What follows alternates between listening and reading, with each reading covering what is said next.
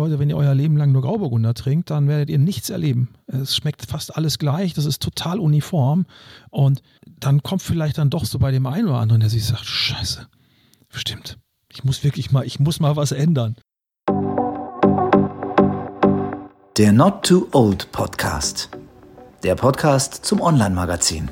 Von und mit Kai Böse. Für Männer, die noch was vorhaben. Hallo, liebe Leute, willkommen zur neuen Folge von unserem Not Too Old Podcast. Mit dem Online-Magazin und auch mit dem Podcast bereiten wir Themen für Männer in der zweiten Lebenshälfte auf. Das ist tatsächlich für viele ein Zeitpunkt, wo sie sich nochmal neu ausrichten. Bei vielen stehen die Kinder auf eigenen Beinen oder sind schon aus dem Haus. Der Job ist stabil und Geld ist eigentlich auch vorhanden. Einige kaufen sich dann ein Motorrad, machen einen Segelschein, lernen Golf oder suchen sich ein anderes neues Hobby, oft in Verbindung mit Genuss und Lebensfreude. Wein wird im fortgeschrittenen Alter oft ein Thema.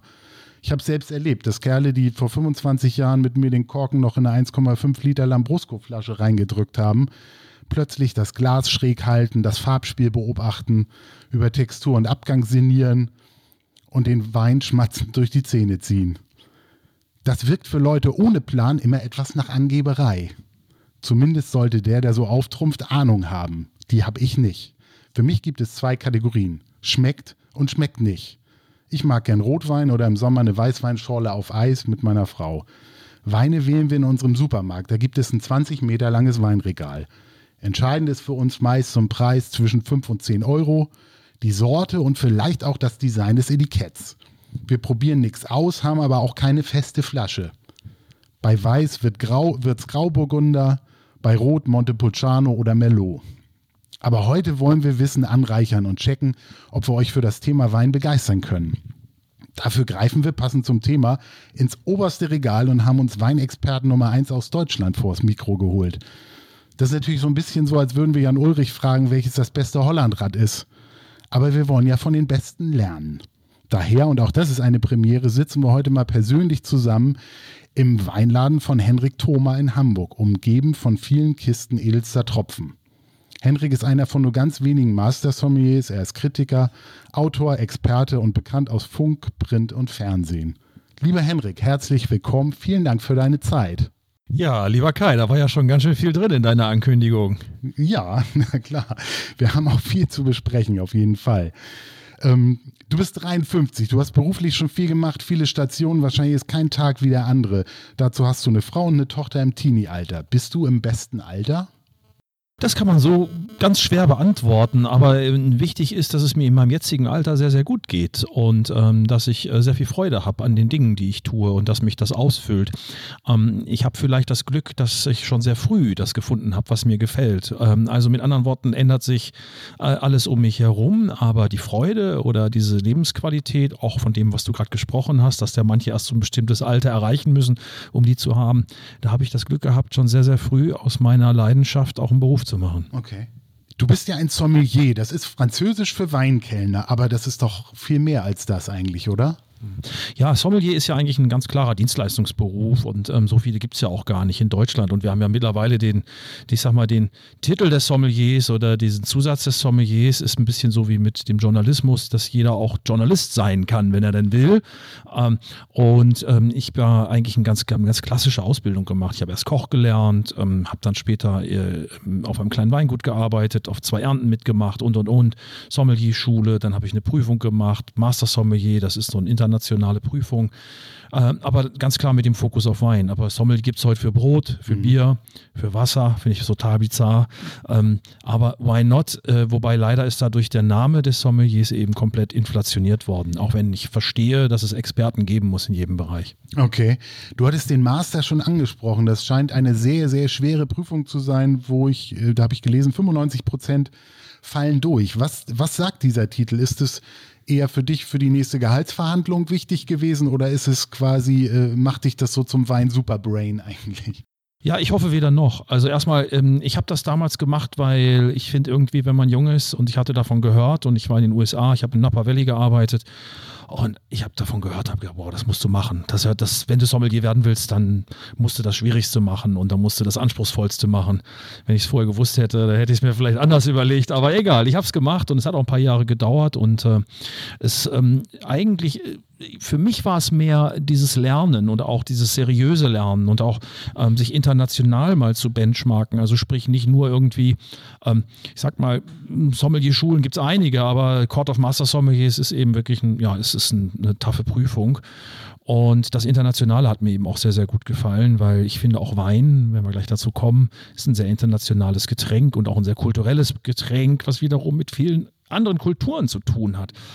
Ja, also das war äh, eins, die nächste Gehaltsverhandlung. Das ist sicherlich in den USA äh, für die Sommeliers. Wer dort Master Sommelier ist, der ähm, ist dann landet schnell bei einem sechsstelligen äh, Jahressalär.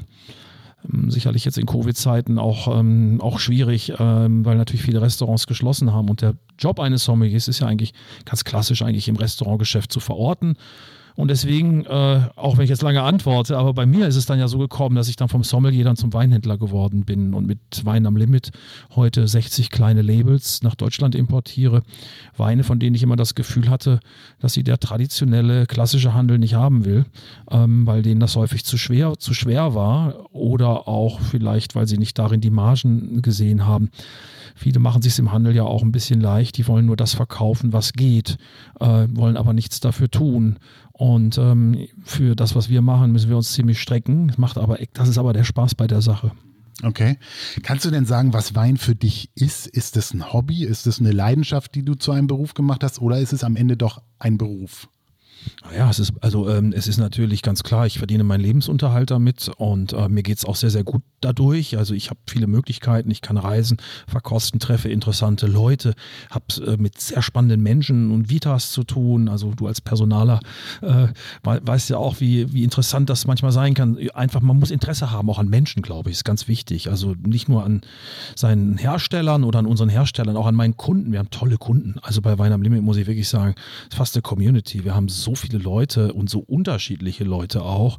Und ich bin froh, dass wir nicht zu so einer Snob-Nummer verkommen sind, sondern äh, hier ist wirklich von der Krankenschwester bis zum Vorstandsvorsitzenden kaufen die Leute bei uns Wein ein. Und äh, das, das macht mich stolz, weil es geht ums Thema Leidenschaft. Aber ja, klar, äh, das ist natürlich ganz klar ein USP in meinem, in meinem Beruf. Okay. Alkohol gilt ja auch als gefährliche Droge. Wahrscheinlich trinkst du in Maßen, du trinkst auch nicht jeden Schluck oder trinkst ihn runter. Ähm, siehst du auch für dich eine Mission zu gemäßigten Genuss? Also, oder ist, muss da sich jeder selbst drum kümmern? Oder siehst du dich da auch als Aufklärer ein Stück weit? Sehr, sehr schön. Ja, also äh, es gibt auch irgendwie so einen Spruch, wer, äh, ich glaube, bis 20 sollte man mindestens Sozialist oder Kommunist gewesen ist und wer es mit 30 dann immer noch ist, der, äh, dem ist nicht mehr zu helfen. Und so ein bisschen ist das beim Weingenuss natürlich auch. Also äh, ich bin ganz klar nicht Wirkungstrinker. Ähm, das waren sicherlich meine Anfangsjahre. Das hat was auch damit zu tun, dass man so als Jugendlicher sich auch noch ganz anders benchmarkt. Äh, aber ich hatte schon sehr früh Spaß an diesem Geschmack und äh, auch an diesen Geschichten. Und natürlich war es am Anfang viel Posing. Und ähm, je länger man das macht, äh, egal glaube ich, in welchem Beruf man ist und ihn mit Seriosität betreibt, entwickelt man auch eine Menge blödes Wort vielleicht, so ein bisschen ausgeleiert, aber Demut, aber zumindest Bescheidenheit. Und äh, für mich ist Wein Lebensqualität, flüssige Lebensqualität. Äh, es hat mit dem Alkohol weniger zu tun als mit dem Geschmack, äh, mit seiner Herkunft. Ähm, ich bin ja auch jemand, der gerne so challenged, also Blindverprobung macht oder ähm, den Menschen auch gerne begeistert dafür. Mit anderen Worten, der Alkohol ist eigentlich das, was mich mittlerweile am wenigsten interessiert. Da kommt man wirklich dann auch mittlerweile so ab 50, äh, und das war aber schon vorher, kommt man dann auch in ein Alter, wo man darüber dann mal nachdenkt. Und ähm, das äh, Aufstehen fällt auch dann entsprechend schwerer. Aber wir trinken fast jeden Tag Wein zum Essen. Und ähm, ja, ich anscheinend habe eine ganz gute Konstitution. Es gibt Menschen, denen würde ich das nicht raten. Ähm, bei uns oder bei mir funktioniert das ganz gut. Reine Eigenwahrnehmung, aber bis jetzt äh, hat mir noch keiner was anderes attestiert. Aber ich glaube, ab zwei Glas am Tag gilt man, glaube ich, medizinisch, je nach Land, äh, als Alkoholiker. Und bei den Weintrinkern, muss ich sagen, habe ich selten solche Schicksale erlebt. Das sehe ich eher bei den harten Spirituosen, ähm, die auch faszinierend sind. Aber das ist dann eben so wie beim Motorradfahren, ne? wenn man dann von einer 250er auf eine 1000er umsteigt. Da ist ein bisschen mehr PS und Geschwindigkeit drin. Da muss man vorsichtig sein. Du hast ja eine 16-jährige Tochter. Hast du, du hast auch eine Gastro-Zeit hinter dir und im Hotel ja gearbeitet. Hast du jetzt einen familienfreundlichen Job? Wie, wie ist diese Phase, die ja überwiegend am Abend und äh, am Wochenende stattfindet? War das auch mit ein Treiber für die Selbstständigkeit? Ähm, ich bin ja geschieden. Äh, ich hatte meine erste Frau, äh, kam auch aus der Gastronomie, so wie ich, äh, und hatte eigentlich, ähm, wir hatten unser Leben eigentlich, was das angeht, ganz gut im Griff. Äh, wir wussten, dass wir antizyklisch leben, ähm, was ich aber auch häufig als Vorteil empfunden habe. Wenn montags alle zur Arbeit mussten, hatte ich manchmal eben frei. Ich hatte einen Arbeitgeber, der, ähm, ich fand schon sehr, sehr fortschrittlich war, der, das Louis C. Jakob hier in Hamburg ist ein Hotelrestaurant und mit der Familie Ra eben auch sehr großzügige Leute, die eigentlich mehr delegiert haben als dieses klassische Boss. Äh, wir hatten auch einen sehr, sehr guten General Manager oder Hoteldirektor, Just Deitenmar. Also mit anderen Worten, das war toll. Da war ich eigentlich Selbstständiger in einem Unternehmen. Und äh, das ist ja auch heute, wenn wir über New Work sprechen, äh, ich glaube, so muss auch Führung sein. Es muss mehr Delegieren sein. Also dieses klassische Boss ist, ist fürchterlich. Äh, manchmal ist es nötig, manchmal ist man als Chef gefragt, aber als Chef würde ich sagen, äh, ist man eigentlich eher mal für seine Mitarbeiter da. Die Mitarbeiter haben Talente. Äh, man kann damit seine Erfahrung, äh, mit seiner Expertise und man kann die Richtung auch vorgeben. Zurück zu deiner Ursprungsfrage, aber ja, also äh, ich kann heute mein Leben natürlich selbst einteilen. Als Selbst und Ständiger ist man natürlich auch ein bisschen getrieben. Da muss man auch lernen, sich zurückzunehmen. Und mit meiner jetzigen Partnerin Bianca ähm, kann ich das wirklich ganz gut. Die hat einen besseren Modus als ich und ähm, das ist auch wichtig, wenn man eine gute Beziehung führen will. Da muss man sich auch auf seine Partnerin einstellen. Und mit meiner Tochter äh, habe ich ein eigentlich innigeres Verhältnis als je zuvor. Das liegt ein bisschen daran, dass ich früher noch sehr viel Reisen gemacht habe ähm, und ähm, das witzigerweise natürlich jetzt auch durch Covid. Also meine Tochter ist jetzt die ganze Zeit hier im Homeschooling etc. Also wir sehen uns fast zu viel, denke ich mal, so für sie. Da geht man, geht man den Kindern ja schon wieder auf die Nerven und die einem ja auch. Aber es ist eigentlich genieße ich mal diese Nähe zu haben und äh, man lernt sich doch noch ein bisschen besser kennen, gerade in dieser Phase, so beim Teenie, ähm, wo einfach ja ganz viel passiert.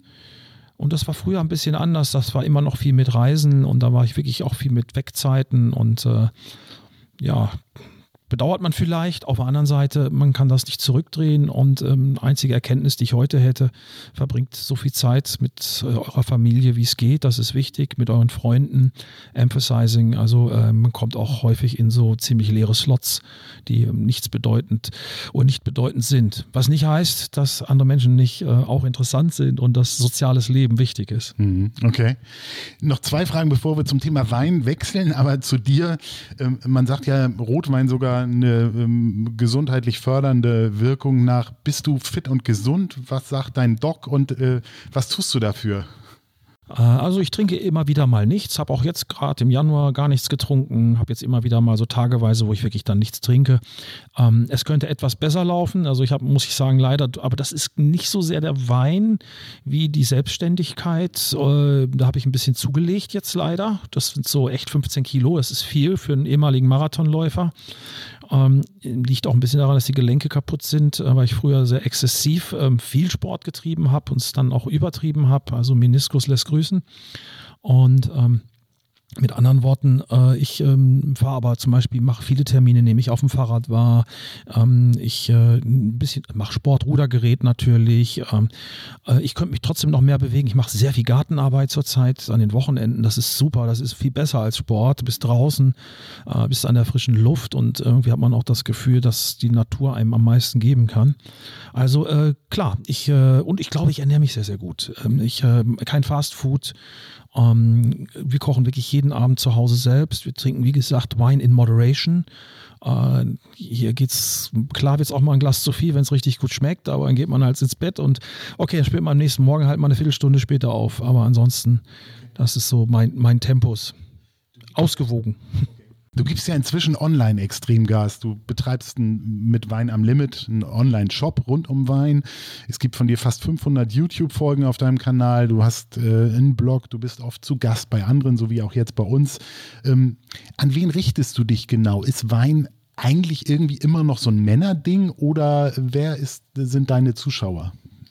Ja, es ist ein Männerding, leider. Äh, wobei die Branche Gott sei Dank sich auch ändert. Äh, aber mh, mm, du kriegst es ja gespiegelt, ob du YouTube oder Instagram, du siehst ja relativ gut, ich weiß nicht wie genau, aber zumindest gut siehst du es und da ist das Verhältnis 70-30. Ähm, das Thema Wein, so wie ich das bespiele, also ich glaube, dass die Frauen schon viel Interesse haben und auch gerne Wein trinken.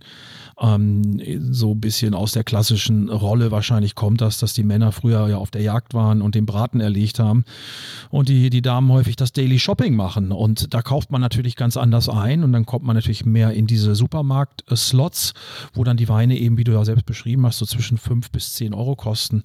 Ähm, bei uns sind die Weine ja partiell auch wir haben zwar Weine für 7, 8 Euro, aber es geht natürlich, the limit is the sky. Also kommen wir schon so ein bisschen mehr rein, auch in diesen Special Interest Bereich, bisschen mehr Hobby. Aber es gibt geniale Verkosterinnen, tolle Ladies, super Frauen und ich würde mir wünschen, noch mehr. Ähm, aber ja, vielleicht ist das einfach auch so, dass das Thema so ist, wie es ist. Ähm, könnte sein, dass es vielleicht in der Zukunft mehr Frauen werden. Ich finde das super, dass wir da als Gesellschaft endlich auch mal ein bisschen vorankommen. Also es werden auch langsam und ich finde auch noch zu langsam in vielen Bereichen. Ähm, bei den Master Sommeliers ist es auch so, ne? 30 Prozent Frauen, 70 ähm, Männer. Und so zieht sich das, glaube ich, so wie so ein roter Faden dadurch.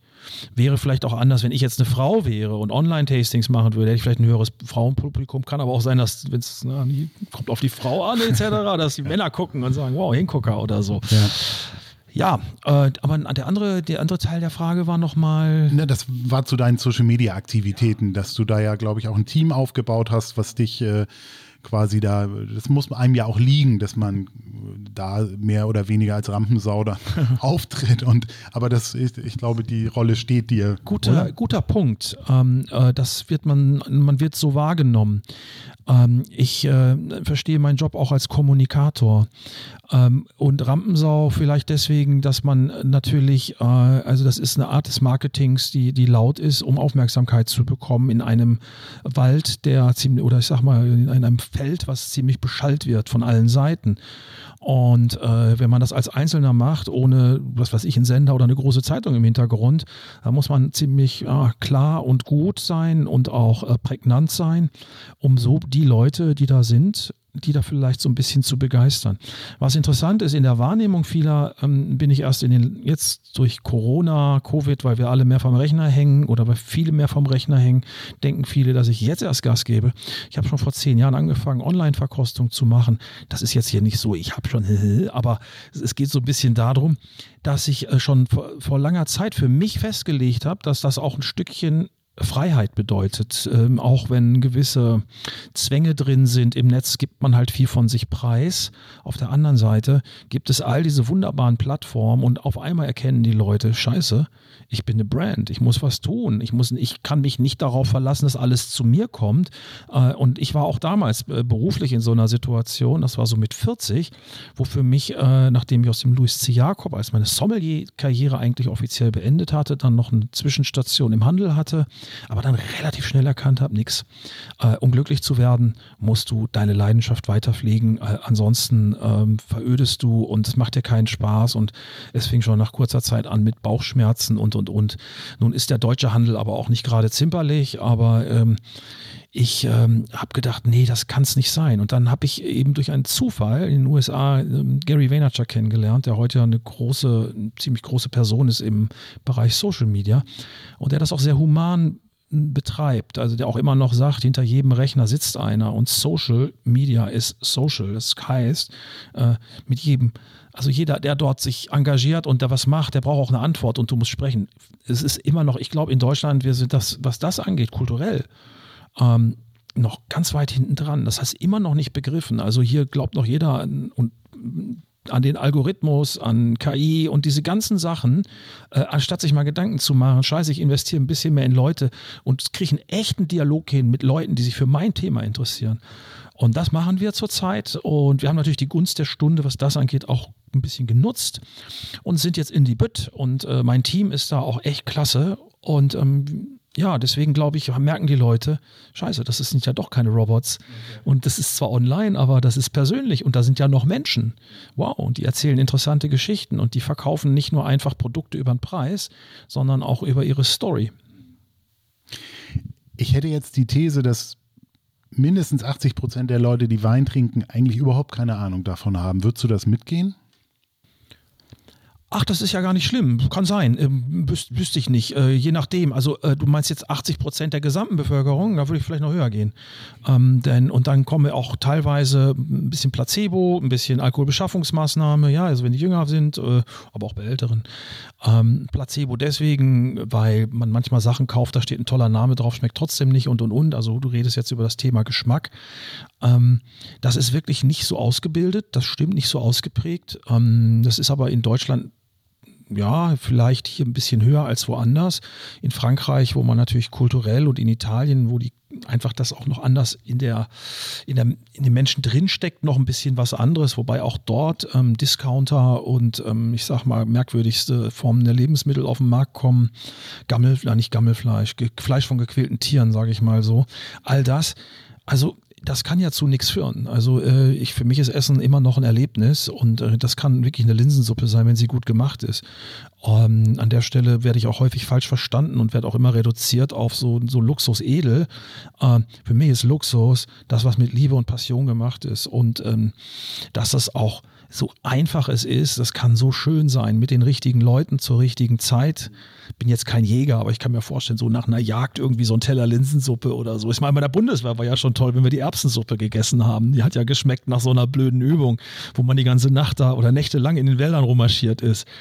Ähm, das ist doch das Entscheidende. Hm. Okay. Ähm, ich hatte dir mein Einkaufsverhalten schon geschildert. Ähm, glaubst du, dass ich überhaupt schon mal einen guten Wein getrunken habe? Das kannst du dir am besten selbst beantworten, die Frage. Ich bin ja kein Psychiater und ich bin auch kein Hellseher. ähm, ich bin ein, allenfalls ein Ratgeber. Ähm, und ich, ich, ich wünsche es dir auf jeden Fall. Ähm, das, was einen guten Wein ja auszeichnet, hast du ja auch gesagt, schmeckt oder schmeckt nicht, gilt für mich ja genauso wie für jeden anderen auch. Aber es ist, glaube ich, ein bisschen so wie im Sport oder in der Literatur, in der Kunst, äh, mit, mit so vielen Dingen im Leben. Je mehr man von etwas versteht, je mehr man die Hintergründe kennt, umso mehr kann man es auch genießen. Und das finde ich eigentlich das der, der für mich der, der wichtigste Punkt bei der Sache. Und da gibt es eben ganz unterschiedliche Niveaus. Ähm, Jetzt würde ich aber sagen, kann man bei den Weinen sagen, dass 90 Prozent der Weine eben very odd sind, also sehr gewöhnlich.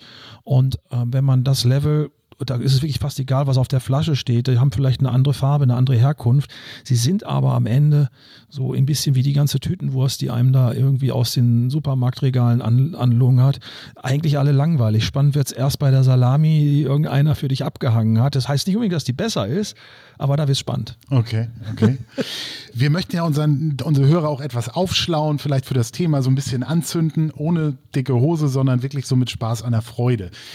Gibt es sowas wie einen typischen Weintrinker? Also natürlich trinken viele Menschen mal, aber hast du, wenn du sagst, so dass äh, wer trinkt Wein, ist das äh, männlich hatten wir schon, ist das auch vom Alter abhängig? Äh, wie, wie ist das für ja, dich? Ja, es ist natürlich so, äh, je mehr Budget zur Verfügung ist und so mehr kommt man natürlich eben in diese Themen, wie du es auch angedeutet hast. Also das kann das Motorrad sein, das kann der Weinkeller sein. Ähm, ich habe mal irgendwann in einem Lokal gesessen, das war ein Steakhouse hier in Hamburg, da kamen die ganze Zeit so komische Typen rein. Ich habe so in Lederkutte und lange Haare und dann sah ich immer den Kellner, der da hinten einen Top Bordeaux und Top Italiener nach hinten immer brachte in den Raum.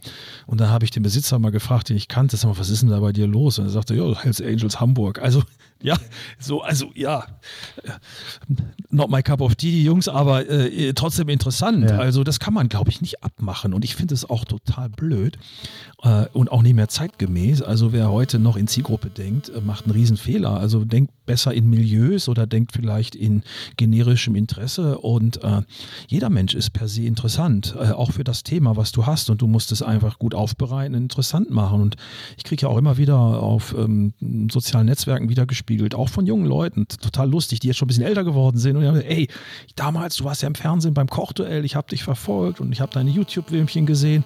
Und jetzt kaufe, jetzt kann ich mir endlich mal die Weine leisten. Ich verdiene jetzt ein bisschen mehr. Und ähm, du hast mich inspiriert. Ja, super. Ja, und ich glaube, das ist äh, viel entscheidender. Und in meiner Branche leider, ähm, wie jede Branche, man schwimmt immer schnell im eigenen Saft. Und wir haben zu viele Leute, denen es nur um sich und diese Blase geht. Und ähm, ich behaupte mal, durch meinen Servicejob als Sommelier hatte ich ein bisschen das Glück, ähm, nach außen zu schauen und auch immer wieder Leute dafür zu begeistern und reinzuholen. Und das finde ich eigentlich ein größerer Verdienst, für mich zumindest auch, weil man immer auch ein bisschen für seine Branche mitdenken muss.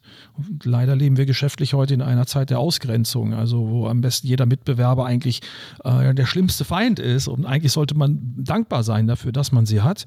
Das heißt nicht, dass man mit ihnen kuscheln muss, aber sie definieren die Branche, in der man sich befindet. Mhm. Okay. Wenn ich jetzt im Getränkeladen bin und ich möchte mir ein Bier kaufen, dann weiß ich da relativ gut Bescheid. Wenn ich was Herbes will, dann kaufe ich mir ein Jever. Wenn ich was Cooles will, ein Tannenzäpfle. Wenn mir alles egal ist, vielleicht eine Astra. Das ist also relativ einfach. Bei Wein ist das nicht so. Ich hatte von dem 20 Meter Regal allein in unserem Supermarkt äh, berichtet. Ähm, warum ist das so? Wie komme ich da durch? Ja, du, hast ja diese 20 Meter angesprochen. Ähm, äh, ein, großes, ein großes Sortiment bildet keine Kompetenz ab und viel hilft auch nicht immer viel. Äh, man kauft das Fleisch äh, am besten bei einem Schlachter oder Metzger äh, seines Vertrauens. Äh, den Käse, weil wir haben eine, echt eine tolle Käsefrau hier in Eppendorf gleich um die Ecke. Das kaufen wir gerne bei Andrea. Ähm, auch weil erstmal A, wir gerne sie unterstützen möchten, ähm, indem wir bei ihr kaufen. Gleichzeitig, weil sie das echt toll macht mit ihrem Mann. Und die Liste ist lang. Also, äh, und Wein ist genau das Gleiche. Äh, ich will nicht sagen, dass der Wein per se im Supermarkt ähm, schlecht ist. Da gibt es auch das sicherlich das ein oder andere, aber es gibt keinen mehr ähm, der es dir erklären kann. Und ich habe ja selbst meine Erlebnisse in der Cash-and-Carry-Welt gemacht. Ähm, leider gibt die meisten Leute, die darin arbeiten, sind halt nicht dazu da, die Kunden zu beraten, sondern den Wein zu verräumen.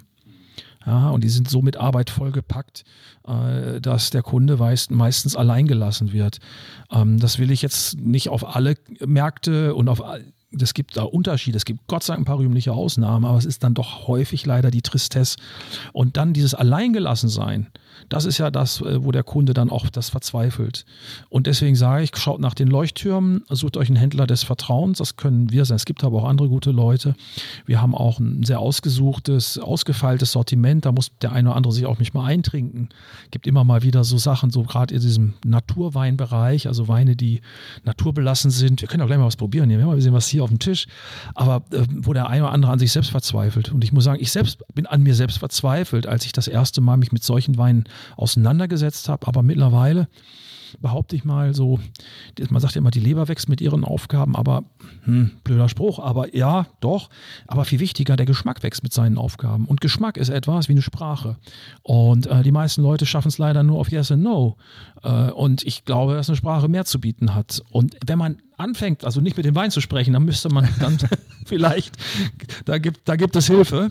Aber äh, wenn man anfängt, ein Getränk zu begreifen, wann einem was schmeckt, mit wem man das trinken möchte, wann man das trinken möchte, und das sind so viele Kleinigkeiten, die sind eigentlich ganz einfach, aber man muss dafür ein bisschen Erfahrung haben. Also es, du kommst nicht drum herum, mein lieber Kai, Trinken hilft. Okay, okay. Aber bewusst trinken hilft. Ja. Wenn wir jetzt so ein bisschen die, die Theorie vielleicht einmal uns vornehmen, ähm, ich habe mein Weinwissen zum Teil von Dinner for One, wo es heißt White Wine with a Fish welcher Wein zu welchem Essen. Ja? Gibt es da überhaupt noch Richtlinien oder äh, ist das äh, auch inzwischen überholt? Ah, wir leben natürlich, also wir sind immer in einer, wir leben in einem Land, was sich ja auch selbst als dynamisch empfindet und äh, meint auch immer alles neu erfinden zu müssen. Ähm, ich bin immer so ein bisschen Fan, äh, es gibt Traditionen, man kann sie pflegen, es gibt einfach Sachen, die sind legendär und da wäre auch White Wine and Fish. Es gibt aber auch ganz, ganz tolle Sachen aus der Avantgarde kommen. Äh, kommt ein bisschen dann auf die Zubereitung an kommt auf den Fisch an, kommt auf den Geschmack an, auf die eigene Stimmung, kommt auch darauf an, welcher Wein ist das. Also auch da gibt es ja Riesenunterschiede. Rotwein ist das jetzt schwer oder leicht. Also mit anderen Worten, man kann damit brechen, aber dieses immer alles äh, äh kaputt zu machen und meinen, das Neue wird jetzt besser, finde ich total schade. Ähm, beide Welten haben ihre Berechtigung und äh, auch hier gilt dann wieder, ähm, sich nicht so sehr auf diese Mantras zu verlassen äh, und Metaphern. Ähm, am Ende natürlich sowieso ist man derjenige, der das, die Flasche bezahlt hat, soll man machen, was man will. Aber es gibt eben Dinge, die gehen richtig gut. Wenn man jetzt zum Beispiel eine Beurre Blanc hat, so eine schwere französische Buttersoße mit einem Schuss Zitrone drin, die fantastisch sein kann, wenn das mit der richtigen Butter ist und äh, hört sich schon, die meisten kriegen jetzt schon Angst wieder vor Hüftgold etc. Aber ey, also wenn man eine Beurre Blanc ist, ist man eine Beurre Blanc. Und wenn die, wenn die geil gemacht ist, also der Thomas Martin, Luis C. Jakob, mit dem ich arbeiten durfte, ich sagte, Alex den Teller ab. Und wenn du dann so einen schönen cremigen Burgunder dazu hast, ne, einen weißen cremigen Burgunder, ist das allemal besser, als wenn du da irgendwie da so ein Cabernet aus äh, Knapper Valley oder Südafrika dazu reinhaust. Mach es, wenn du willst, werd glücklich, werd für dich selbst glücklich. Ich bin eigentlich auch nur Berater. Ich bin ja kein Diktator. Und das ist auch das Problem meines Genres oder meines Berufes, dass jeder immer meint, er muss seine Kunden missionieren. Ich finde, seine Kunden kann man gut beraten. Was macht denn für dich einen guten Wein aus? Also, äh, und woran erkenne ich den? Äh, gibt es da was ich weiß ja vorher nicht, wie er schmeckt. Nee, ist, ich auch nicht. Ja. Und das hängt auch wirklich ein bisschen ab. Ich sage das gerade so salopp, aber äh, das stimmt. Also bei, auch bei mir ist es Tagesform und und und. Also von daher, äh, wirklich, ist, morgens um 10 ist man anders drauf. Nicht zum Trinken, aber zum Verkosten. Und dann abends, wenn der Tag schon viel gesehen hat, du vielleicht schon aus vier Meetings rauskommst äh, oder irgendwie direkt nach dem Sport oder es gibt Leute, die trinken direkt nach dem Zähneputzen Wein. Also ich meine, das ist natürlich natürlich klar, du veränderst den pH-Wert in deinem Mund und ähm, das ist natürlich ein ganz schöner Eingriff. So. Also ich will damit nur sagen, oh, vielleicht ist da auch noch was dazu, verändert sofort den Geschmack. Ähm, Momente der Ruhe, der Kontemplation, um einen Wein wirklich zu beurteilen. Es ist wirklich morgens sehr, sehr gut, je nachdem, wie der eigene Rhythmus ist. Bei einer Nachtschicht dann natürlich nicht. Aber ähm, wichtig ist, ähm, ausgeschlafen sein, fit sein, ein bisschen was gegessen haben, dann schmeckt das schon ganz gut, dann kann man es gut rausschmecken. Und genießen ist dann ja etwas Soziales, dann ist man wieder mit Menschen zusammen. Ähm, Wein lebt nur durch Gespräche, Wein lebt nur durch, durch ähm, ja, Austausch. Und was definiert einen guten Wein? Ähm, Komplexität das heißt also, es gibt wirklich sehr einfache Weine. Das kann trotzdem toller Wein sein. Aber einen großen Wein, der ist komplex. Es kommen dann so gleich Metaphern. Da sagt, denkt man immer, oh Gott, was ist jetzt mit Hendrik los? Aber so diese Balance, diese Tiefe, äh, der, der, ich sag mal, wenn dein Geschmack schon viel gesehen hat und dann kommt auf einmal so ein Ding und dann sagst du, wow. Ja, das ist zum Beispiel, was für mich einen großen Wein definiert. Mhm. Ähm, und es gibt einfach legendäre, wie in der Musik. Ähm, du musst nicht alle Stücke von Miles Davis gehört haben, um äh, irgendwie immer wieder zu erkennen. Und es ist auch, es gibt so Weine in der Welt, davon gibt es dann nicht so viele. Das ist weniger als zwei Prozent der Produktion weltweit. Das ist wirklich was Besonderes. Und der Rest, wie gesagt, ist so im Bereich Urlaubswein, Fetenwein, Spaßwein, Freudewein, Grillwein, so Spargelwein, auch alles schreckliche, schreckliche Wörter, weil Spargelwein ist meistens ziemlich gruselig, aber so diese Anlassweine. Okay. Und die großen Weine dieser Welt, die erzählen eine Story von sich selbst, äh, von ihrer Machart, von ihrer Herkunft. Ähm, die schmecken manchmal kantig, ähm, wie Musik eben ja auch so manchmal sein kann, dass man vielleicht ein zweites Mal braucht, um es zu hören. Ich kenne viele Leute, die an großen Weinen verzweifelt sind. Und es gibt auch sogenannte große Weine, die sind gar nicht so groß, nur weil sie einen großen Namen haben. Oh, da ist die Erwartungshaltung dann wieder sehr hoch und dann gibt es Leute, die sagen, hey, ich habe jetzt hier 3000 Euro für eine Flasche Petrus bezahlt, der schmeckt mir gar nicht. Und dann gibt es zwei Möglichkeiten. A, du bist selbst noch nicht so weit oder B, du hast wirklich einen blöden Jahrgang. Äh, äh, ähm, es gibt ganz schlechte, gibt es sicherlich nicht, aber du hast vielleicht einen Jahrgang ähm, äh, bekommen, der total schwierig ist und nicht so einfach ist.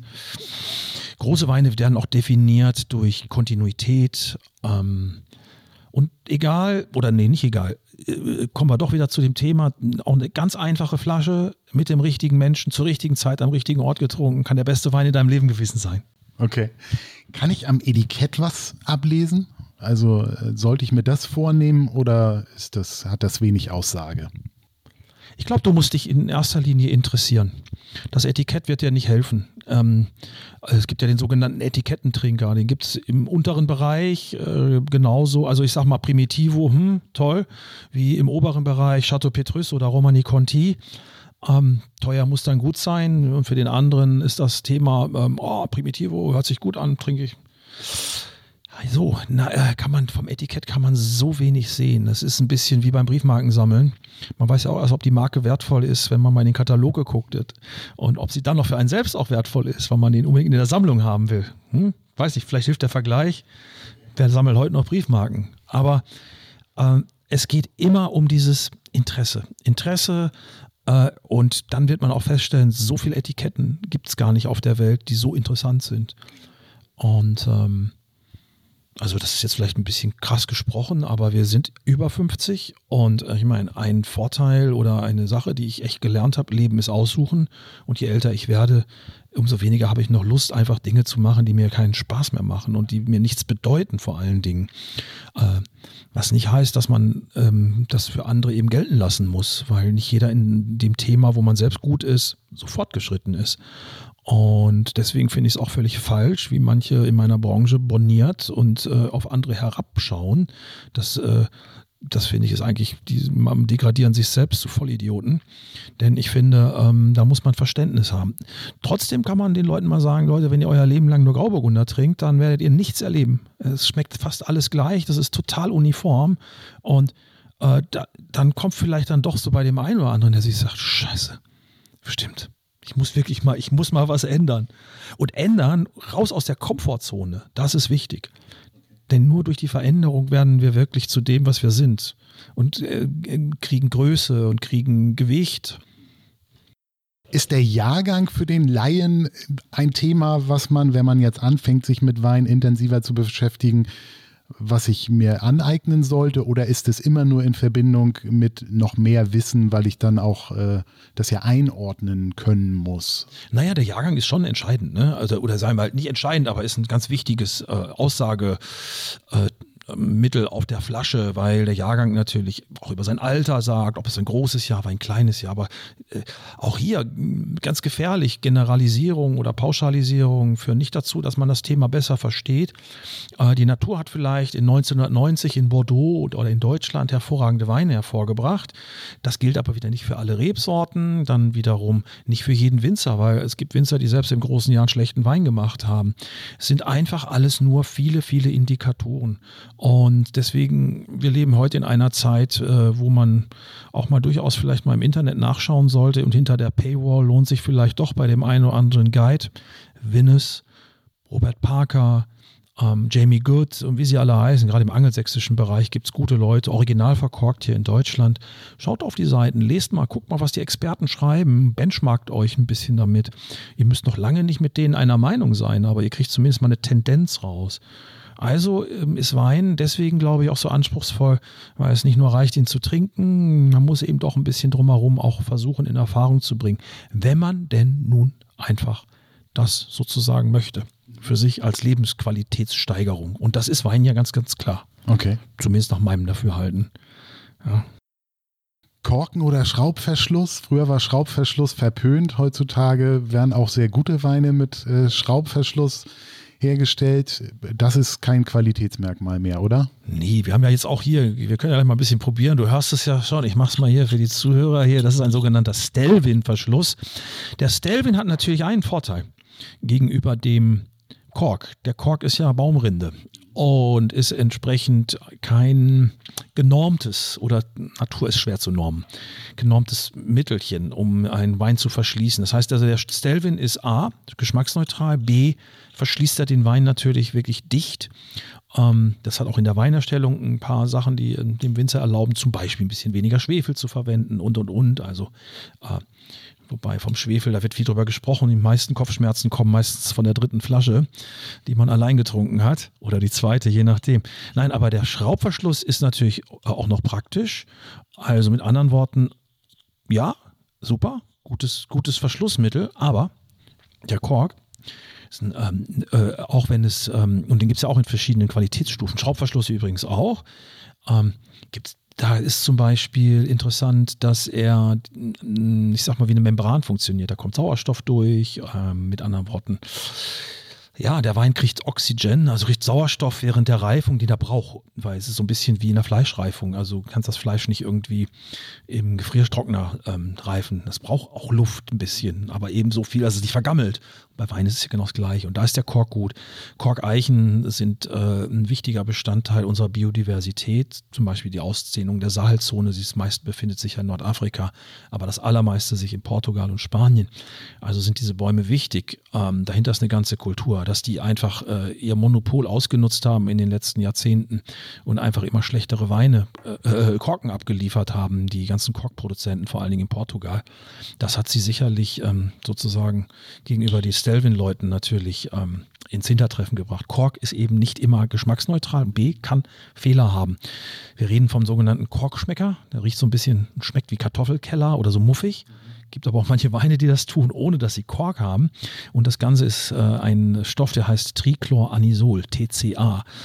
Befindet sich auch in Chlormitteln, die, mit denen man den Keller zum Beispiel sauber macht. Also selbst ein Wein unter Schraubverschluss kann korkig schmecken, wenn der Keller mit TCA verseucht ist. Habe ich alles schon gehabt. Ist komisch irgendwie, weil man dann denkt, der hat doch einen Schraubverschluss, der kann gar keinen Korkschmecker haben.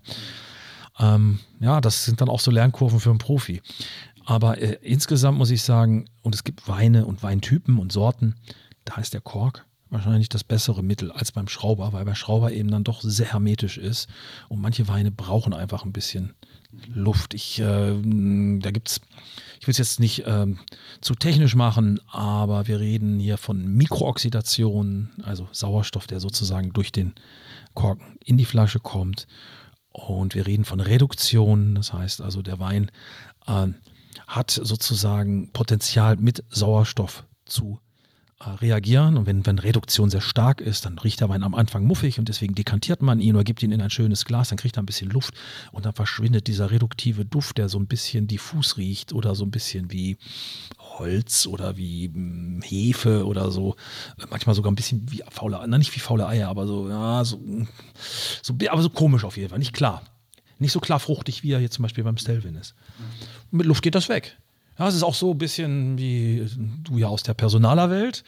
Ähm, ein Gespräch reicht meistens nicht, um jemanden wirklich gut kennenzulernen. Und das ist bei Wein auch so. Ähm, deswegen ist immer eine schnelle Entscheidung manchmal auch echt, ähm, ja, führt zu Fehlentscheidungen.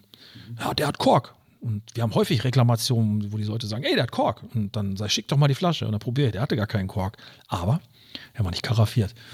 Ja, wir verkaufen einen, ähm, einen, teilweise auf jeden Fall ähm, ein Produkt, was man eben erklären muss. Das kann man übers Internet dann auch nicht so. Und das, ähm, manche Leute sind auch sehr, bis das angeht, dann entspannt und relaxed und probieren einfach und ja, probieren am nächsten Tag nochmal oder so. Alles schon erlebt. Also ich glaube, Entspannung ist ganz wichtig beim Thema Wein. Ähm, wer Wein genießen will, muss entspannen können. Wenn ich jetzt einen entdecke, der mir gefällt und sagt, ich bestelle mir zwei Kisten, bevor er irgendwann nicht mehr verfügbar ist. Zur Lagerung zu Hause stelle ich mir die Kisten einfach in den Keller. Man sagt ja immer eine gewisse Temperatur. Äh, liegen müssen, glaube ich, nur die mit Korken. Äh, Gibt es da so ein paar Hinweise, ähm, wie man den Wein als äh, ja, Einsteiger quasi bestenfalls lagern sollte? Ja, also wie jedes Lebensmittel am besten kühl, nicht zu kalt, weil wenn es ganz kalt ist, dann gibt es keine Entwicklung mehr. Äh, so ein bisschen wie der Kühlschrank ja zu Hause auch funktioniert, von unten nach oben. Oben ist meistens ein bisschen wärmer, unten kommt dann das Fleisch rein und die Sachen, die äh, echt auch kühl, Fisch, die dann richtig kalt gelagert werden müssen. Oben wahrscheinlich irgendwelche Marmeladen oder so, wo es nicht so drauf ankommt. Ähm, Temperatur ist ein Thema, gleichbleibende Temperatur ist ein Thema, dunkel ist ein Thema, weil Licht natürlich, äh, alles zersetzt uns ja auch. Ähm, am Ende äh, muss man sich ja nur mal unter die Sonnenbank gelegt haben, unter Münz-Mallorca. Oder äh, dann eben äh, Luftfeuchtigkeit zum Beispiel wichtig, wenn ein Kork drin ist, sonst können Korken austrocknen, Flaschen liegend lagern. Äh, da gibt es schon so, kann man auch im Internet ganz gut nachlesen. Aber äh, was, ich, äh, was ich schon feststelle, wenn Weine sehr lange, sehr lange gut und unbewegt an einem Platz gewesen sind, das ist schon was Besonderes. Also ähm, es gibt ja nicht umsonst so ein schönes englisches Bonbon. Das heißt, der, der beste Weingarten ist der eigene Keller. the best vineyard is, the, uh, is, your, is your wine cellar. Und das ist es auch ein bisschen. Also ein toller Weinkeller hat natürlich auch viele Vorteile. Ein bisschen auswählen, ein paar verschiedene Labels da haben. Zu sagen, oh, den trinke ich mal heute Abend mit den Kumpels, den trinke ich mit der Frau, den verschenke ich weiter, der schmeckt mir nicht. Gibt es ja auch sowas, ja. Wenn du schon den Weinkeller ansprichst, vielleicht ist der ein oder andere da, der über ein bisschen mehr Geld auf Kante verfügt. Ist Wein auch eine Wertanlage oder bist du der Meinung, Wein ist zum Trinken da? Ja, da muss man wirklich ein bisschen halten wie Costolani. Äh, wobei, da gibt es echt, da gibt es natürlich Portfolio-Manager und die äh, können dir auch, und das, das ist so ein ganz abgehobener, abgespaceter Bereich in unserer Weinbranche. Der ist auch sehr klein. Ähm, aber es liegt eben daran, dass Wein auch global ähm, Zuwächse hat, äh, vor allen Dingen Asien und die kaufen und die wollen Etiketten, die sind sehr stark namenorientiert, die brauchen Punkte.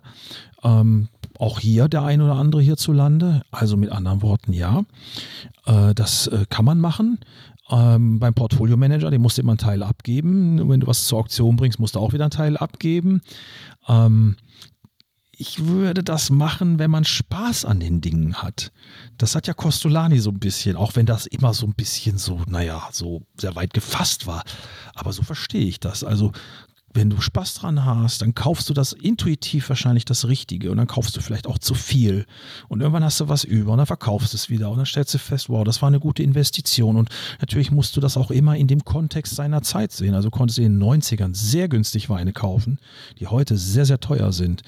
Und die Wertsteigerungen heute, ob die noch so gegeben sind, weil es ist schon fast ein bisschen abgegrast, das okay, Thema. Okay. Es gibt also nach wie vor Blue Chips aber nur ganz wenige. Und meistens musst du dir auch im Wrap kaufen. Das heißt also, du kriegst einen Blutchip und die anderen drei Flaschen dann oder sechs Flaschen in der Kiste. Das, die trinkst du dann entweder selber, aber da hast du keinen Wertzuwachs. Aber es ist machbar. Ja, ja, auf alle Fälle. Okay in den letzten Jahren hat ja dieses Thema Umwelt und Nachhaltigkeit extrem Einzug gehalten in, in viele Überlegungen. Ist das auch beim Wein Thema? Also wird es, betrifft das den Anbau oder den Transport? Inwieweit ähm, befasst du dich mit diesen Themen? Äh, unbedingt. Wir wollen ja weiterhin auch Weinimporteure bleiben. Also wir haben jetzt so kleine Sachen gemacht, aber ähm, Oh ja, was heißt die kleine? Na, wir arbeiten, na, fangen wir mal an mit den kleinen Sachen. Jetzt machen wir DHL Go Green zum Beispiel. So, wir haben unsere Verpackung nochmal hinterfragt. Äh, wir hinterfragen unseren ganzen CO2-Abdruck. Wir haben unser Lager nicht mehr im Norden. Wir haben das in den Süden schon vor einiger Zeit verlegt, äh, um Kosten zu sparen. Die meisten Weine, die wir bekommen, holen wir aus dem Süden. Und warum sollen wir erst den Norden schiffen, um sie dann nachher wieder in den Süden zu schiffen? Also äh, haben wir andere Vorholkosten und, und, und da kann man ein bisschen was sparen. Das sind so Sachen, so kleine Stellschrauben, wo man was machen kann. Wir arbeiten ganz, ganz viel mit vielen Biobetrieben, sogar mit Demeter-Betrieben, was mir neulich auf Twitter einen Shitstorm gebracht hatte, weil ja, ich kann dieses Bashen nicht ab. Äh, ich habe da jemandem mal gesagt, ich finde das total übel äh, dieses Bashen hier, lass das doch einfach mal. Ich finde auch Leute, die sich im Internet hinter einer Maske verstecken, sei es jetzt, weil es gerade Covid ist, ähm, trotzdem bescheuert. Also ich hätte schon gern einen klaren Namen. Naja, anyway, ich bin da irgendwie an großen Journalisten geraten und hatte dann seine ganze Gemeinde und dann ging es um, um Demeter und dass das alles Humbug sei. sei. Also ich kann sagen, ähm, einige der besten Winzer der Welt arbeiten heute äh, sehr nachhaltig. Äh, Luxus vom Morgen ist auch nachhaltig produzierte Produkte und ob Demeter, na, da kann man sich an der Person Steiner natürlich streiten, der, ähm, naja, durchaus sicherlich komisch ist und auch das ein oder andere esoterische Programm ist auch nicht für mich, aber ich habe viele Winzer, die so arbeiten und mit tollen Ergebnissen. Und wenn das Ergebnis das ist, egal wie sie das jetzt erreicht haben, ob das jetzt mit Kuhhornmist war oder mit irgendwelchen Silikaten, ähm, Sie machen auf jeden Fall ein anderes Produkt als jemand, der stark konventionell arbeitet und im Namen der Wissenschaft äh, die ganzen Weinberge äh, alle totspritzt. Ähm, Wein, muss man wissen, ist eins der Produkte, wo extrem viel ähm, gespritzt wird. Und ja, klar, ich bin für Reduktion und ich bin mehr für Handwerk. Ich stehe nicht der Weinindustrie zur Verfügung. Da habe ich meinen Punkt gemacht vor einigen Jahren. Ich habe das früher ein bisschen anders gesehen. Er war jung und brauchte das Geld vielleicht. Äh, es ist ein Luxus, den ich mehr erarbeitet habe. Äh, dafür stehe ich nicht zur Verfügung. Ich werde immer wieder gefragt, ah, Herr Thoma, hätten Sie nicht Lust? Wir wollen hier mal ganz kurz mal wieder ein paar Discounterweine verkosten. Das heißt, sucht euch einen anderen Vollpfosten. Ähm, excuse my German. Ähm, aber äh, das ist etwas, dafür stehe ich nicht. Das ist, dafür habe ich keine Zeit mehr. Ich bin jetzt über 50. Ja. Aber nee, es ist so, das, das habe ich durch. Da kann, da kann ich nichts erkennen. Ich kann keinen echten Mehrwert erkennen. Ähm, es macht mir keinen Spaß. Äh, was nicht heißt, dass man auch mal ähm, auf der Jagd nach einem günstigen Wein etwas Tolles findet. Aber mir gefällt das ganze hm, Thema Discount auch nicht so gut, weil es am Ende keine Arbeitsplätze schafft. Im Gegenteil. Wenn wir jetzt mal so ein bisschen zur Praxis übergehen, Theorie haben wir jetzt so ein bisschen äh, Wissen uns angeeignet. Ähm, ich habe jetzt einen Rotwein, den ich trinken möchte. Gibt's, äh, wie öffne und trinke ich den richtig? Also gibt es da so ein paar Handgriffe? Muss der wirklich atmen? Muss der in eine Karaffe gegossen werden? Ähm, Temperatur ist, glaube ich, klar. Also welche Gläser benutze ich? Hast du da mit einer kurzen Zusammenfassung vielleicht einmal so ein Setup. Klar, wir haben ja hier einen auf dem Tisch. Jetzt haben wir natürlich die Weißen nicht probiert. Ähm, könnte man das auch mit dem Weißwein machen? Können wir auch mit dem Weißwein Dann äh, pass, machen wir das doch so. Dann erzähle ich dir das mal am Hand des. Wir haben jetzt hier einen Weißburgunder von Markus Hees, unfiltriert aus dem Jahr 2019. Und wir haben so ein paar Dinge, die den Genuss, finde ich, schon steigern. Wir haben erstmal schon mal richtig geile Gläser. Ob die jetzt von Riedel sind, ob von Schotzwiesel und ob die, ja, es gibt ja ganz bauchige, große, aber was fällt bei diesem Glas schon mal auf? Wenn man es in die Hand nimmt, wenn man es an die Lippen führt. Das ist sehr dünnwandig oder sehr leicht. Ja, magst du das? Ja. Ja, ich, ich finde das auch. Ich bin so ein Ästhetiker. Also ein dünnwandiges Glas, ein leichtes Glas. Die meisten haben immer Schiss, dass sie das dann in ihrer Grobmotorik dann schreddern, äh, spätestens beim Polieren. Nicht aber die meisten, die Maschine, genau. ja, geht aber auch. Wir packen die bei uns in die Spülmaschine und kurz bevor der Spülgang zu Ende ist, hole ich sie raus und dann muss man noch einmal ganz kurz mit dem Lappen durch, sonst hast du da immer so an diesem Rand so ein komische, so, ein, so Verschmutzung, so eine Ausfärbung. Anyway, also das zum Beispiel. Dann ein sauberes Glas, ein geruchsfreies Glas zum Beispiel. Das fängt der Genuss schon für mich an. Das hier von Zalto, ich finde einfach die Proportionen. Ich liebe die. Der Wein liegt ja fast. Man hat ja auch eigentlich das Gefühl, dass man das Glas in der Hand hat. Man hat fast das Gefühl, man trägt die Flüssigkeit so in der Hand. Das ist eine Ästhetikfrage. Das finde ich aber wichtig, ähm, weil es am Ende auch, ähm, Wein, Wein trinken hat ja auch was Ästhetisches. Und man will ja mehr Spaß. Es soll ja Lustgewinn sein. Und klar kostet so ein Glas viel Geld, aber es erhöht den Spaß unglaublich dran. Was nicht heißt, dass man am Schützenfest in kleinen Pappgläsern einen teuren Wein vielleicht auch mal trinken kann und total viel Spaß haben kann.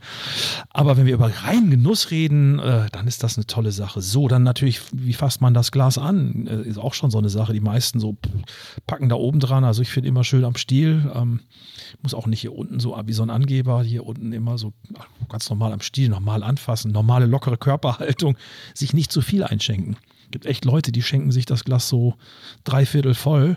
Lieber ein bisschen weniger und weniger trinken und immer mal wieder den Wein auch ein bisschen erwärmen lassen im Glas. Ein bisschen, hier sind ja viele Duftstoffe drin. Das sozusagen, die sind ja nicht sofort drin, wenn du eingeschenkt hast. Du musst dir vorstellen, wenn ich den einschenke hier, zack, so, dann verwirbelt das erstmal alles im Glas. Also muss ich das erstmal wieder hier so ein bisschen setzen, die Molekülstruktur. So, dann äh, nicht zu viel einschenken, dann das Schwenken natürlich. Ähm, so ein bisschen kommt da Luft dran. Genau, kann man mal ein bisschen üben. Na, du hast schon, du hast, du bist ja nicht, hast ja gesagt, du bist nicht so ein richtiger Weintrinker, aber machst du schon gut. Und, ähm, ja, und dann auch erstmal riechen ne? und schnüffeln. Und ich finde ja so ein bisschen sich, dass wir sind ja im Thema Zeit. Zeit und Muße und Aufmerksamkeit schenken. Und Aufmerksamkeit schenken ist, finde ich, großer Luxus. Ob das in einem Gespräch ist oder ob das beim Wein ist. Das ist so, wow, das ähm, nicht nur so oberflächlich, ich höre dir zu, sondern ich höre dir zu. Mhm. Ja. Also beschäftige ich mich und dann gucke ich, nach was riecht das. Und riecht das fruchtig, riecht das so ein bisschen staubig, so ein bisschen steinig, riecht das nach Gewürzen, an was erinnert mich das? Manchmal gibt es lustige Metaphern. Ich habe Weine, die haben mich an den Flughafen von San Francisco erinnert. Korkige Weine, weil in Amerika der Flughafen von San Francisco, als ich das erste Mal da war in den USA 89, die nutzen ja viel Detergents, Chlor. Ja, und dann habe ich immer gesagt, bei Corking Wein riecht nach dem Flughafen von San Francisco. Also warum denn nicht nach mit Metaphern? Manche Weine haben so eine rauchige Note, dann kann, riecht das vielleicht nach Grillen oder so. Ähm, alles ist erlaubt. Es ist, man sollte sich davon niemandem über den Mund fahren lassen. Und im Gegenteil, ich mag Menschen, die in Bildern sprechen können, weil mir das unglaublich viel über sie sagt.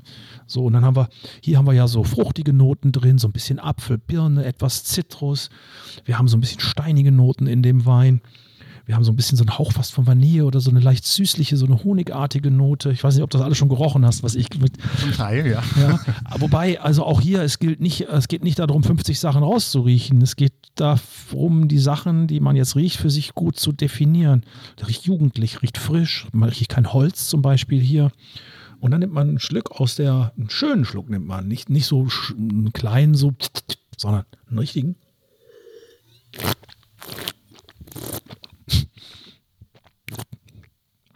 Das hört sich jetzt bestimmt lustig an. Und wahrscheinlich sind jetzt drei Viertel deiner Zuhörer gerade ausgestiegen. Das tut mir auch leid. Aber für alle, die noch da sind, dieses Schlürfen, ähm, das muss man natürlich nicht im Luxusrestaurant machen, das sollte man vielleicht auch nicht machen, so wenn man irgendwie mit 20 Leuten zusammen ist, dann denken die alle, man hat komplett einen an, äh, der Latte. Äh, aber das Schlürfen hat einen ganz wichtigen Effekt, es verteilt den Wein im Mund, es macht den Wein auch ein bisschen wärmer. Äh, und du hast auf der Zunge ähm, fünf Möglichkeiten, Ding, sechs eigentlich sogar, Wein wahrzunehmen. Süß, sauer, salzig, bitter und Umami. Umami ist so ein lecker, so ein, ja, wird heute gern genommen, kann man auch weglassen. Aber manche Weine haben wirklich so ein bisschen Umami. Der hat auch so ein bisschen, weil er lang, der hat viel Hefe hier, dieser Wein. Der ist ja unfiltriert, das siehst du ja, ne? Hier von der.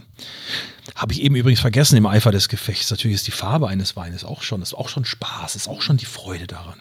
So, und dann wie lange schmeckt das nach? Wie lange klingt das nach? Und nach was schmeckt das? Und dann, ja, das hat ein bisschen Säure hier, es ist ein bisschen leicht säuerlich, ist nicht so schwer, ist so mittelkräftig, dieser Wein. Oh, ich finde den toll, muss ich sagen. Mhm. Hat so einen schönen Schmelz, hat gleichzeitig auch so eine, diese Säure wieder, die dem Schmelz so ein bisschen hilft, so nicht so von der, ja, nicht so Schmelz kann manchmal so, wenn sowas was sehr fett ist, braucht es immer einen Gegenpol. Säure ist einer. Mineralität, mhm. dieses leicht so markant salzige hinten raus. All das sind Dinge, so wie dann in dem Wein eine schöne Balance zustande kommt. Und das ist, finde ich, ein sehr, sehr guter Wein. Toller Alltagswein. Ja, super. Das hat jetzt lang gedauert, aber. Nein, das so ist wichtig. Das. das. ist ja genau der Einstieg, der, den man dann auch kriegen soll. Und äh, deshalb finde ich das wichtig, dass wir da einmal. Du hattest vorhin schon gesagt, alles ist erlaubt. Ähm, nun gibt es ja Leute, wie ich auch zu Anfang sagten, die Schorle trinken, die noch Eiswürfel da reintun. In Portugal trinkt man Tinto de Verano, wo man den Rotwein mit Zitronenlimonade anreichert. Ähm, hast du dafür noch Verständnis oder bist du der Meinung, ein Wein muss immer irgendwo pur genossen werden? Äh, also jeder muss auf seine ganz spezielle Art und Weise glücklich werden. Und äh, ich finde jetzt, wenn man in Portugal diesen Tinto der Verano kannte ich, kenne ich gar nicht, wusste ich gar nicht. Ich bin schon so häufig in Portugal gewesen, kann man es mal sehen. Äh, aber macht wahrscheinlich auch Sinn. Es ist ein heißes Klima und es gibt ja hier äh, Rotwein-Cola, gibt es ja auch in der Pfalz oder in Rheinhessen, wo die sich das da in die Birne donnern. Ähm, dafür bin ich nicht so angetreten, aber ich trinke auch keine Schorle. Ich trinke lieber einen leichten Wein als eine Schorle äh, und dann trinke ich lieber weniger. Aber ich kann das nachvollziehen. Ich kann sogar Leute nachvollziehen, die äh, heute Eiswürfel trinken in ihrem Champagner, weil sie alles sehr kalt trinken, weil, sie, weil wir komplett durch die äh, Air Conditioning äh, komplett versaut sind. Also wir haben gar, gar kein Temperaturgefühl mehr. Wir sind ja komplett degeneriert, was das angeht. Also von daher ähm, alles gut, alles richtig, wobei eine tolle Sangria, grandios. Ne, also wenn die richtig gut gemacht ist und dann, why not? Also, okay. nee. Snobbies, äh, das, das hat ja wiederum, also irgendwie die größten Loser sind immer die, die den anderen sagen, was zu tun ist mhm. und wie sie es zu machen haben. Ähm, man kann sicherlich helfen. Okay. Aber glücklich werden muss jeder selbst. Was serviert man? Du hast ja auch die, den Koch-Background. Du hast früher die Weine ja im Hotel sicherlich immer zum Essen auch ausgewählt. Wenn ich jetzt zu Hause sage, ich brauche einen Snack dazu, würde ich vielleicht keine Chips hinstellen. Käse wird oft gegessen. Gibt es da was oder ist das auch wieder von Wein zu Wein unterschiedlich? Ja, sehr, klar. Natürlich. Und es gibt natürlich so ähm, ähm Weinkombinationen. Ähm, wir haben gestern Abend so ein äh, Comté gehabt äh, aus ist ein, ein Wein, äh, Wein, ein Käse, ein, ein Käse aus, äh, aus dem Süden Frankreichs, äh, aus der Bergwelt, also aus dem Jura oder Jura und wir haben dazu einen Vengeance getrunken. Das ist eine historisch gewachsene Kombination, die ist legendär. Also man braucht dann gar nicht viel. Äh, man kann dann noch einen Chutney dazu nehmen, so einen indischen Chutney. Das ist super, so ein bisschen so Curry und äh, getrocknete Früchte, so eine gewisse Würze. Das ist mega. Könnte auch ein scharfer Senf sein. Ähm, ansonsten ähm, paar Tapas. Äh, es gibt ja so Universalweine auch. Wir hatten gerade einen im Glas ähm, und von daher äh, ein bisschen ausprobieren. Ja, also muss ich dann nicht irgendwie gängeln lassen. Es gibt aber Sachen, die richtig gut sind. Eine Salami und ein Glas Chianti oder sowas, super, brauche ich nicht viel zu. Ich brauche nicht mehr, um glücklich zu werden.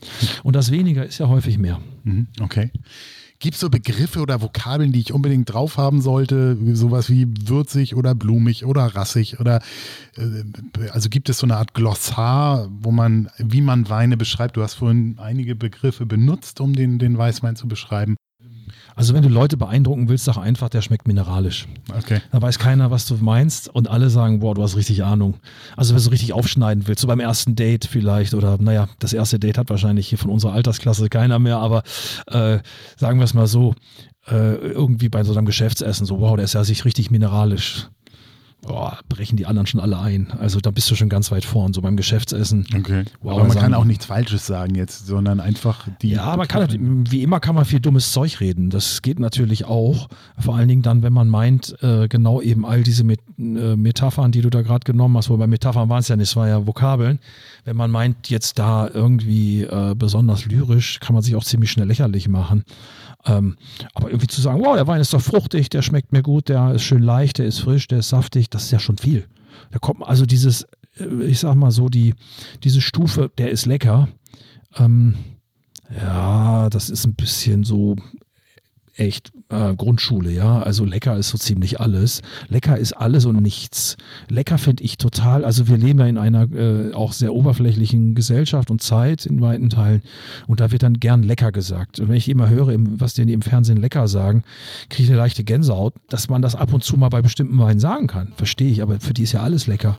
Da fragt man sich, ja, aber was ist das denn eigentlich? Also ich finde es schon toll wie zu sagen, ja, der ist vielleicht fruchtig oder ist ein bisschen mir zu holzig oder ein bisschen zu viel Alkohol. Das sind ja so Kleinigkeiten. Also muss da jetzt nicht so dick auftragen. Äh, dicke Hose macht man sich auch keine Freunde, aber so ein bisschen vielleicht naja, mit seinem Geschmack glänzen oder so zwei, drei Vokabeln ist doch gut. Also mineralisch ist eins davon. Okay, okay.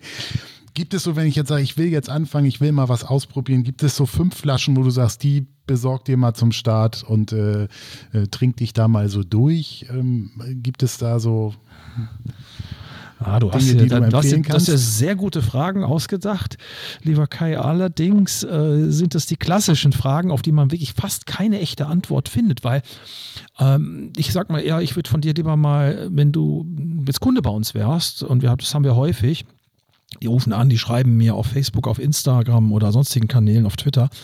Ähm, und äh, ich frage immer, was trinkst du denn sonst gerne? Und da kann ich lesen. Ich glaube, wie ein guter Verkäufer seine Kunden eben auch lesen muss.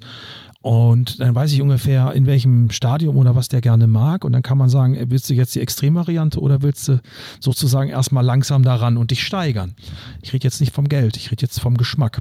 Ja, also mit anderen Worten, ähm, ist das Gespräch eigentlich unerlässlich. Es gibt natürlich so ein paar Universalweine und ein paar hast du ja schon gesagt und die trinkst du ja selber, ob das Merlot ist, der Grauburgunder, der Primitivo, das trinken alle, ich sagte ja schon vorhin, fast egal welches Label, die schmecken eigentlich fast alle gleich oder so ziemlich ähnlich und ähm, da würde ich sagen, gibt es interessantere Sachen und da muss man aber auch sagen, für welchen Anlass, wie viel willst du ausgeben. Also man kommt doch nicht irgendwie umhin, zumindest darüber zu sprechen oder sich zumindest informieren. Mhm. Okay. Da hilft ja dann auch dein Kanal, um so ein bisschen tiefer einzusteigen. Ja, deswegen habe ich das auch gemacht. Das ist Free Content und der zieht Leute an, die das interessiert und die das vielleicht auch mal, die sich auch schon lange gefragt haben, was sie da alles so beigebracht bekommen haben von sogenannten Halbexperten. Also ich nehme mich jetzt, man sagt, ich bin Experte, ich bin deswegen kein besserer Experte, aber ich glaube, ich habe ein paar Flaschen mehr getrunken. Der Unterschied zwischen Sommelier und Master Sommelier ist ja auch der, dass der Master Sommelier schon eine Flasche mehr getrunken hat als der Sommelier. Vielleicht kann er deswegen so ein bisschen bessere Hilfestellung geben. Okay. Eine abschließende Frage noch.